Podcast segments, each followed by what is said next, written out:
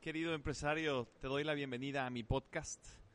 Me encanta poder tener contigo esta experiencia que de alguna manera siento como más cercana, más íntima. Eh, mucho más que grabar un video o incluso una transmisión en vivo, ¿no? un Facebook Live o algo por el estilo. ¿no? Es algo que ya se ha vuelto parte de una rutina y un ritmo de cada semana. En fin, te doy la bienvenida a esta nueva entrega de mi podcast. Hablemos, hablemos un poquito de coaching y de una experiencia que acabo de tener que es realmente trascendente en mi vida. Y es algo que creo que no puedo dejar de compartir contigo en, este espacio, como te decía, que es algo que disfruto muchísimo, que es justamente mi podcast. La semana pasada tuve el honor, verdadero honor y privilegio de ser invitado al Encuentro Nacional de Coparmex en Ciudad de México. Realmente eh, fue pues, un, honor el, poderme subir el avión, en el avión y pensar qué es lo que iba a vivir. Yo te puedo asegurar que nada me pudo haber preparado para algo así. Yo no tenía la menor idea ni siquiera que era pues, la Coparmex o qué era eh, a lo que realmente estaba yendo. ¿no? Se trata de una reunión anual que se tiene en distintas partes de México, del país México, y que este año pues tocó en Ciudad de México, pero es una reunión anual de el empresariado mexicano. Es decir, empresarios de todos tamaños de los 65 capítulos o uniones patronales que le llaman eh, que existen en el país México, en México, ¿no? Ah, realmente pude como palpar ese, esa sangre empresarial que corre por las venas de México. Y creo que fue una experiencia que ha tocado pues fibras muy hondas eh, pues dentro de mí.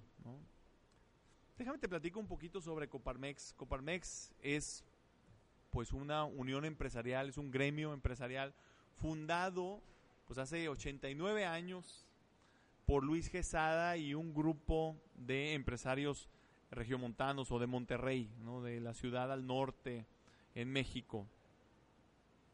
Y la verdad es que, bueno, pues la tónica de este encuentro fue más el tema eh, de responsabilidad social. Pero yo te puedo decir algo, que fue más un tema desde el punto de vista personal sobre la vocación empresarial. Digo, tuvimos la oportunidad de poder estar en contacto con el presidente nacional de la Coparmex, Gustavo de Hoyos, y tuvimos una, una conferencia o, vamos a decir una audiencia con él y toda la comitiva eh, que íbamos que íbamos juntos de, de, nuestra empresa y de otras otras empresas también. Éramos quizá unos 30 personas que íbamos en nuestra en el grupo con el que viajaba y realmente fue un contacto con las bases de Coparmex, con lo que realmente es, que es un movimiento empresarial destinado o con el objetivo de formar más empresarios en esa responsabilidad que tenemos, que hoy se llama responsabilidad social, pero yo te puedo decir algo, que para mí el ser empresario, y es uno de los puntos principales sobre la vocación empresarial, el ser empresario y la responsabilidad social son exactamente lo mismo. Pudimos platicar un poco sobre la historia y el estilo de, los, de ese empresariado regiomontano o ese empresariado de Monterrey, en donde antes que existiera siquiera la asistencia social, ya habían ellos fundado una asistencia para sus trabajadores. Antes de que hubiera el tema de Infonavit, ya se había también desarrollado eh, complejos de vivienda para los empleados de sus organizaciones. Y realmente antes de que hubiera temas de asistencia social y alimentación y cosas por el estilo, ya habían hecho lo que sería después el tema de vales de despensa, pero repartían las despensas también a sus trabajadores. Es decir, la responsabilidad social comenzaba por la comunidad interna de sus organizaciones y a través de sus organizaciones y de la comunidad interna se tocaba las comunidades que estaban relacionados directamente con esa comunidad. Es decir, la vocación empresarial era en ese tiempo algo que estaba unido a ese, a ese impacto social que hoy se ha tenido y yo creo que es porque hemos, bueno, se ha tenido que separar en la figura de una responsabilidad social. ¿Por qué? Porque los empresarios hemos perdido esa brújula de lo que significa ser empresario y de, lo, de la responsabilidad tan alta que tenemos. Y eso me lleva al segundo punto. ¿Cómo esta vocación empresarial está de cara al país México y al mundo al final del día? Es decir, si yo puedo ejecutar esa vocación empresarial de una manera clara, de una manera nítida, de una manera honesta y entregada, puedo impactar a mi país, cualquiera que éste sea, y puedo impactar a la sociedad a nivel mundial realmente. Es decir, pues que esta vocación empresarial realmente va a ser mi palanca, la única y la más importante que voy a tener yo para mover al mundo y para mover y cambiar las cosas que yo quiero cambiar en mi sociedad. Y el punto número tres, creo yo, de lo que saco de esta reunión eh, de Coparmex, días intensos, yo creo que de dormir poco, pero de, de respirar y de nutrirse mucho definitivamente con este empresariado mexicano sería lo siguiente, la formación como una forma de alcanzar la plenitud en tu vocación. Es decir, creo que también una de las cosas principales, aparte de tener una conciencia, y luego aparte de tener una conciencia empresarial, una conciencia de la vocación empresarial, y también de con esta vocación empresarial poderla dirigir a cambiar a tu país, viene lo número tres, que es la responsabilidad de formarte como un empresario, para poder alcanzar esa plenitud de tu vocación.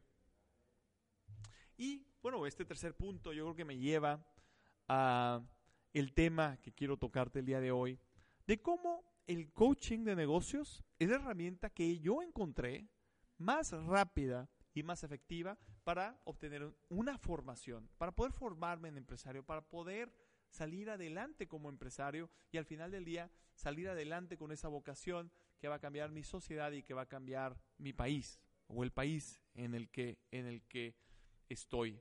Digo, dicho de paso, pues esta, este podcast está hecho pues primeramente para mexicanos, empresarios mexicanos que están haciendo empresa en, en Alemania, digo de ahí el nombre de Berlin Project, uh, y hay empresarios mexicanos que están pues repartidos en distintas ciudades con los que hemos tenido contacto. Londres, Buenos Aires, Houston, Nueva York y bueno, ahora Ciudad de México también. Entonces, bueno, pues por eso hablo sobre el país en el que te encuentres, ¿no? Digo, yo creo que este podcast está siendo leído por todos ellos, escuchado por todos ellos, ¿no?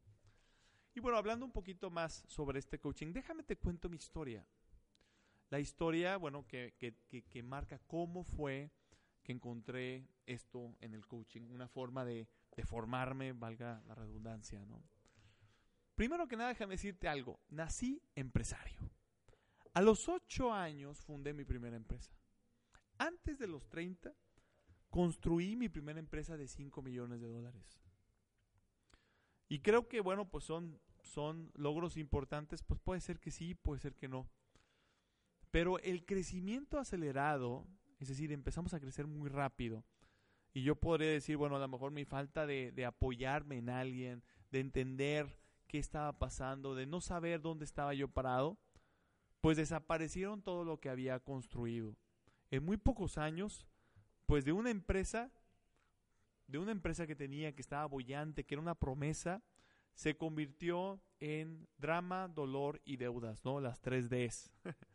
Estaba en ese tiempo, recuerdo, y, pues duré pues un buen tiempo, pues estaba destrozado, estaba como también desorientado y sobre todo estaba exhausto, porque yo trataba de volver, de encontrar mi camino de, de, regreso de una manera o de otra y nada parecía funcionar. Te puedo decir una cosa, yo no sabía ya qué hacer, no sabía nada ni quién era ni quién soy.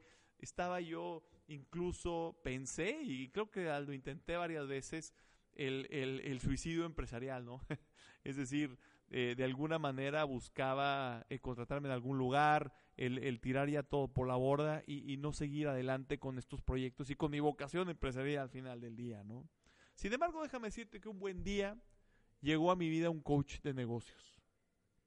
De la manera más rara posible, ¿no? Eh, estaba, bueno, pues justamente en esta batalla de ver qué podía hacer yo para volver eh, nuevamente a, poder tener una empresa exitosa y, que tuviera ya pues algo ya en firme, ¿no? Algo, algo como lo que había tenido antes una empresa millonaria. Y pues algún día se me ocurrió invitar a un consultor de negocios a una de nuestras sesiones de coaching empresarial.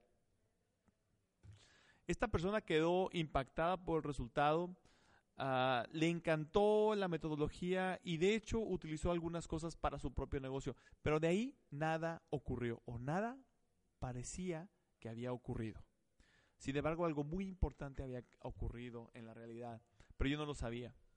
Y era que él se había quedado con una impresión tal que cuando llega un amigo de él, un coach venido de Miami, cubano, llega y le dice, oye, pues no conoces a alguien con el que yo pueda trabajar. Y, bueno, pues él se acuerda inmediatamente de mí y le da mi contacto. Él me trata de contactar varias veces y yo pues no le hago mucho caso. La verdad es que en ese tiempo pues iba rapidísimo todo el mundo, a, todos lados. Yo estaba desesperado por crecer, yo estaba desesperado por tener otra empresa millonaria y pues no le hacía mucho caso a nadie ni a nadie. estaba como como, como, como obsesionado por, por volver otra vez a, estar en un punto en donde yo pudiera estar de alguna manera eh, pues, pues viviendo mi vocación de mejor forma, pero ni siquiera sabía que tenía una vocación, ¿verdad? Ni lo que era el tema empresarial. Hasta que un día, bueno, pues me dio, me dio más, más pena, ¿verdad? Este, por esta persona. Pues yo decía, híjole, pues cubano, no conoce a nadie aquí en, en Monterrey, viene de Miami. Eh, tiene un acento, nadie le hace caso, incluyéndome yo. Y entonces, pues más como por, por caridad y, por respeto, más por gentileza, ¿no? Eh, que nada, lo recibí un día, ¿no? Y él me dijo, oye, yo te puedo ayudar en todo este problema que tienes, ¿no? Para nada lo creí. Yo dije, bueno, pues ¿cómo? ¿Cómo? No, pues a través del coaching de negocios. Yo no sabía que lo que yo había estado haciendo durante 14 años o entre 10 años era el coaching de negocios, pero sin una estructura y sin, eh, sin, sin, poder, sin un marco de referencia y sin poder tener como la efectividad que hubiera podido tener si, si tuviera la técnica que ahora, ahora, ahora tenemos gracias a este coach. Pues yo dije, mira, ¿qué puedo perder? He intentado todo, literalmente todo lo que estaba a mi disposición. Había intentado eh, consultores, había intentado metodologías, había leído muchísimos libros, había intentado consejos, híjole de todo. Entonces dije, bueno, ¿qué puedo perder? Y entonces lo contraté, pero a prueba. es decir, si no daba resultados, pues entonces San se acabó y amigos como siempre, ¿no? Llegué a mi primera sesión y la verdad es que no sabía ni qué esperar. O sea, bueno, pues, ¿qué vamos a hacer? No, pues voy a, vamos a platicar y te voy a hacer ciertas preguntas y tú las respondes de la manera más honesta posible. Y bueno, pues qué tan difícil va a ser eso, ¿no? Pero déjame decirte una cosa, con las dos primeras preguntas poderosas cambió mi vida, literalmente. Probablemente podrías pensar es que está exagerando, pero déjame decirte cuáles eran estas preguntas y vas a coincidir conmigo en lo que te estoy diciendo. La primera pregunta, súper sencilla. ¿Qué necesitaba hoy para tener una segunda empresa millonaria? Yo respondí lo típico, dinero, contactos, clientes, gente que trabaje para mí, eh, necesito metodologías, eh, necesito muchas cosas, ¿no? A lo mejor una oficina, eh, etcétera. Y bueno, él me interrumpe en mi respuesta y me hace la segunda pregunta. ¿Y qué tenías tú de esto que me acabas de decir cuando comenzaste tu primera empresa millonaria? La verdad es que me quedé sumido en un largo silencio, interminable. Es más, yo no sabía si se iba, a, amor se iba a parar y se iba a ir, pero me quedé callado. no podía decir nada. Hasta que la verdad algo dentro de mí pues me impulsó a hablar y tuve que responder. Y en voz baja, nada. Nada. La verdad es que yo no tenía nada de dinero, contactos, cliente y gente cuando construí mi primera empresa millonaria. Nada de eso. Es más, tenía menos experiencia, menos conocimiento, menos gente, menos dinero, menos tiempo incluso, porque no me dedicaba al, al 100% a esa empresa.